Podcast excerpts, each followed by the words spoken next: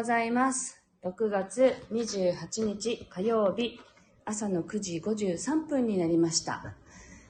音色の紡手、日川茜です。この番組は沖縄県浦添市から今感じる音をピアノに乗せてお届けしています。スタカートさんおはようございます。はい、今日もなんか10時ギリギリ前にね、配信になってしまいましたけれども、何やらなんかお家でね、いろいろなんかやってたら、それにハマって出社してくるのが遅くなるっていうことが 結構あるんですけど、今日もなんかブログをアップしたり、ツイッターを書いたりとかしてたら、こんなことになってしまいました。ルーム4433おはようございます。はい。では今日の1曲目を弾いていきたいと思います。心を整えると題して弾いていきますので、ぜひ深呼吸などしながらお聴きください。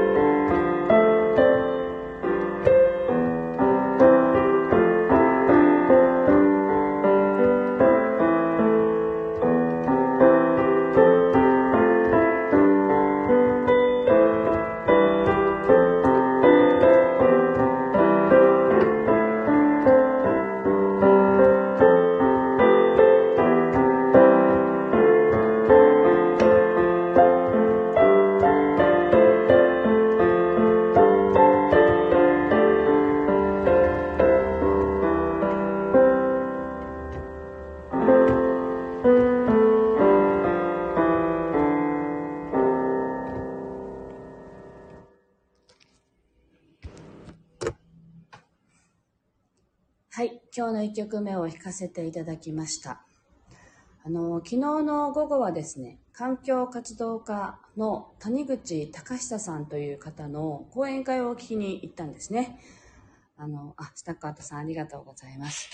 で、あの、その方、その講演会は、実はあの、お友達のね、あの、4年生の娘さんが、その学校でその方の話を、まあ、フリースクールに行ってる子なんだけどその子がフリースクールで高久さんの話を聞いてすごい衝撃を受けてこの話をみんなに聞かせたいって言って企画したものだったんですよね。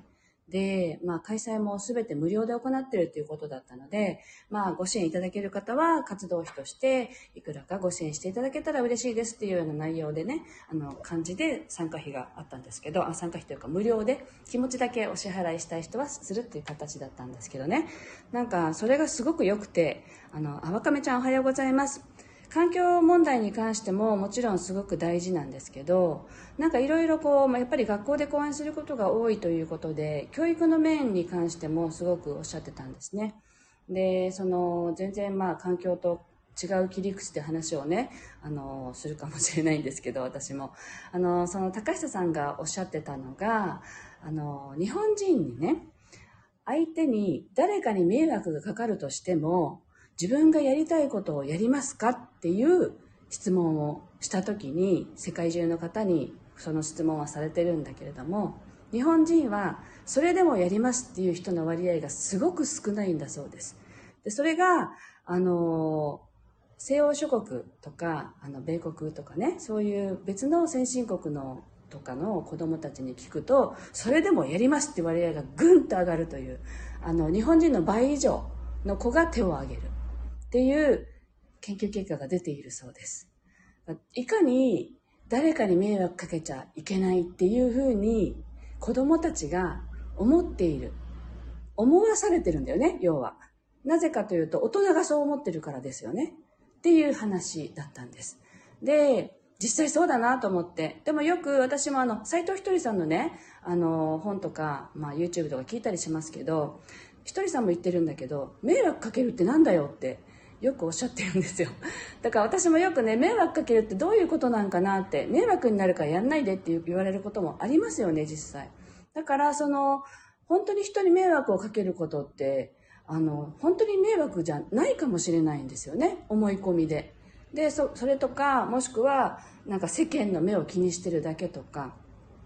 だからなんか迷惑かかってでも自分のことをやっていくでそれが自己肯定感を上げていく一歩なんですよっていう話をしていてそうすると私が私っていう自分に主体性を持ってね行動ができるんだよっていうお話だったんですね。で、あ、秋代さんおはようございます。そしてわかみちゃん、本当久しぶりですよね。ありがとうございます。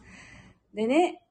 で、どうしてそういう話を、その、高下さんがなさるかって言ったら、環境問題に対しても、なんかね、よくあるじゃないですか。カエルがね、もう、沸騰したお湯の中にカエルをポンって入れると飛び跳ねて逃げるけれども、そのぬるま湯の水の時からお湯に水に入っててそこに火がつきついてあのどんどん暖かくなったらもう逃げようと思った時には逃げられないんだっていう、ね、その例え話よく聞かれたことある方いらっしゃると思うんですけどあの急に起こったことには対処できるけれどもじわりじわりと聞かされてもう慣れたものに関しては変えられに変えにくいっていう話で。要はね私たちあの環境問題についてもう何年も聞いてますよね何年も聞きすぎてみんな慣れっこになっていて危機感危機感が足りなくなってるんだよっていう話だったんですねで、まあ、あるところではなんか地球温暖化は嘘だとかねっていうなんか話もあるみたいだけれどもあのー、今私たちがやれること子供のために未来のためにって言ってるけど大人は何してるの？っていう話だったんですよね。で自分の子供に前から知ってたのにどうして何もしなかったの？って言われた言われる恥ずかしさはないよね？っていう話をされててだからでもまあこれは僕の正義であって皆さんに押し付けることではないんだけれどもまず知ってるか今の状況を知ってるかどうかっていうので一人一人の行動がもしかしたら変わって、まあ、地球に対してね優しい行いができるとかそういう一歩になればいいなと思って活動をしていますっていうことだったんですね。なのでまあ、教育についてもすごくいい話だなっても思いましたしもう一つは、まあ、いろんなこと言われていますよね。スウェーデンの教育がいいとかあの言われてますけど、まあ、日本では割と型にはまってしまう教育だとかいろいろありますけど実際にね子どもたちに自分はどうやって教育を受けてると思いますか？どこから教育として影響を受けてると思いますかっていうね質問を子どもたちに向けて目を閉じて手を挙げさせる質問をするとねあのお家家庭なのか学校なのかっていう質問に対して100%家庭だって答えるんだそうなんですね子どもたちは。だから学校でどんな風にやっていようが家が大事だから大人である私たちとがどんな風に子どもたちを育てていくのかっていう心持ちが大事で学校任せにしないでくださいねっていう話もあってなんか親としてすごくねあの引き締まる思いがありました。というわけで、昨日なんかすごくいい話だなと思ったのでね、あの、シェアさせていただきました。では、えっと、そう。でも一番はね、あの、他人に迷惑かけてもいいんだよっていう話ですよ。それでも自分をつな貫けるっていうことが、本来あなたらしさが光ってとても素晴らしいことなんだよっていう、そういう話をね、あの、シェアしたいなと思ったんです。はい。では、2曲目を弾いていきたいと思います。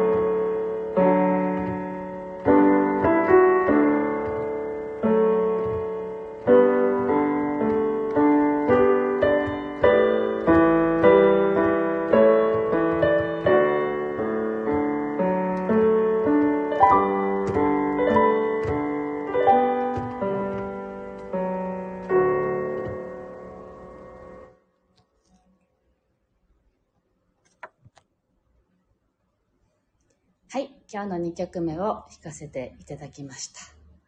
あの、好きなことをね、するっていうのは、他人に迷惑をかけていいのかっていうね、話でしたけど、あの、いいんだよっていう話なんだよね。で、あの、斎藤ひとりさんの、あの、その YouTube をもう一回聞きたいなと思ってなかなか探せないんですけど、一つだけ覚えてるのは、迷惑かけていいんだよっていう話でね、みんなが思ってる迷惑って何なのっていう話なんですよね。であの法律を犯さなきゃいいんだよって 言ってて一番分かりやすいなと思ったんですそれが。もう考えても考えても例えばうるさいとかそれはその人の気持ち次第で変わるんですよね受け取り手がね。あの赤ちゃんの泣き声とかすごく心地いいと思う人もいればうるさいと思う人もいるわけですよね。だから心持ちによって受け取り手がそれを迷惑と思うのか思わないのかっていうのは変わるのであって自分がやりたいかやりたくないかっていうところでやりたいんだったらそれそれがね法律に触れてなきゃいいんだよっていう話だったんだけど斎藤ひとりさんはね。なんかそういうことでいいのかなってなんか昨日もね谷口隆久さんという環境活動家の方の話を聞いて思いました。ご興味がある方はあのぜひ谷口隆久さんね検索されるとウィキペディアにも載ってるみたいですね。でも今はインスタですごく発信してるらしくってツイッターもありましたけど止まってたのであのインスタの方が最新の情報が見れるかなと思いますけど興味あるなっていう方はぜひ覗いてみてください。全国各地で講演会しかも無料でされてますので触れるのはいいかなと思います。とても心に響くお話でした。はい。というわけで今日はここまでです。あの関東も梅雨明けしたんですよね。おめでとうございます。っていうかまあ、そのね、暑いし、いつもと違うっていう、これも何らかの変化だなってね、思いながら、あの、いろいろ見てみてもいいのかなと、調べてもいいのかなと思ったりもしますけれども、まあ、とにかく私は晴れは好きなので、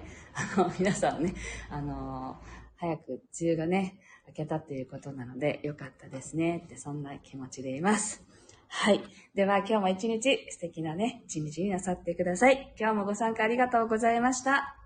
皆